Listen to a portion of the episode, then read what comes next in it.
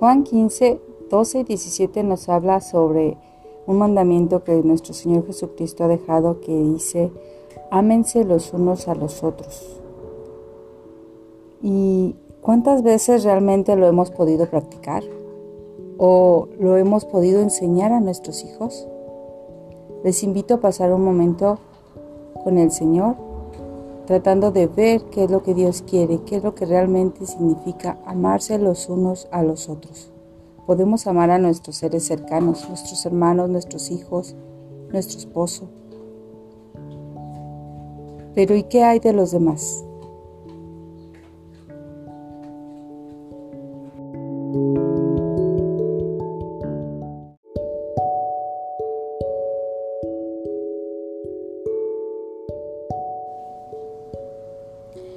He encontrado que no solo en el Nuevo Testamento Dios nos ha mandado a amarnos los unos a los otros.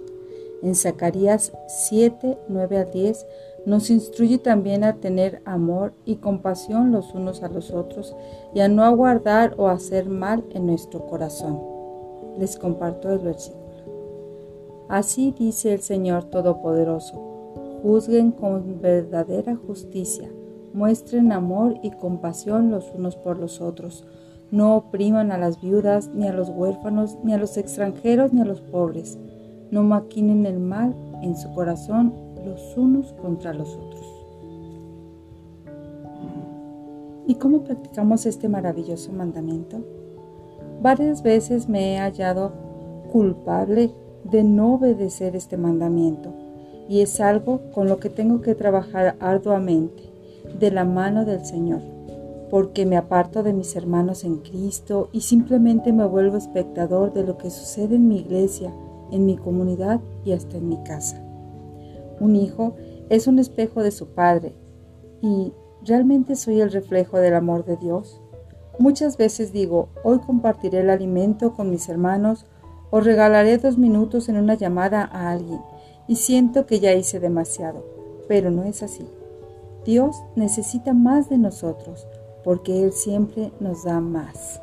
En Lamentaciones 3, 22 al 23 encontramos algo maravilloso que dice, el gran amor del Señor nunca se agota, cada mañana se renuevan sus bondades y muy grande es su fidelidad.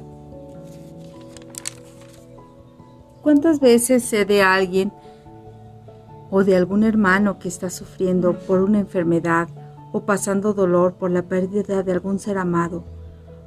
Y por no incomodar mis tiempos, mis necesidades, simplemente dejo que pase el tiempo, pensando que la próxima vez que lo vea, pues lo abrazaré y hasta ahí. Dios no nos ha mandado, no nos ha amado a medias. Dios nos ha amado por completo. Y Él necesita que amemos a nuestros hermanos. Yo no crecí en un ambiente cristiano. Yo no sabía cómo era realmente amarnos los unos a los otros. Yo siempre veía distorsionada esa parte, pero el día de hoy no. El día de hoy sé que tengo que hacer acción esa palabra, amor. Y creo que siempre hay un momento ideal para enseñarle a nuestros hijos a eso. Si alguien ha tenido una pérdida de algún familiar, o de algún ser muy cercano, podemos enseñarle a nuestros hijos a que hagan una carta, un dibujo o simplemente llevar una flor a esa persona, para que esa persona no se sienta tan sola o tan dolida. O si alguna mano está pasando necesidad económica, también podemos apoyarles con cosas pequeñas. No necesitamos quedarnos sin nada. El día de hoy yo los invito, hermanos, a que practiquemos este amor que Cristo nos ha dado este amor que el Señor nos ha mostrado, su misericordia, su amor, todo lo que hemos tenido de parte de Él, lo podemos compartir con alguien más. Juan 15, 12 dice que dijo el Señor Jesucristo, y este es mi mandamiento, que se amen los unos a los otros como yo los he amado. Hermanos, los invito a que practiquemos ese amor, ese amor por los unos y los otros. Y sí, que pongamos el ejemplo con nuestros hijos, que les enseñemos a estar atentos con los que están en necesidad, de compañía, en necesidad de amor o en necesidades físicas, económicas, alimento, ropa. Hay tantas maneras de ayudar, hermanos. Yo les invito a que pongamos en práctica este gran mandamiento. Ámense los unos a los otros.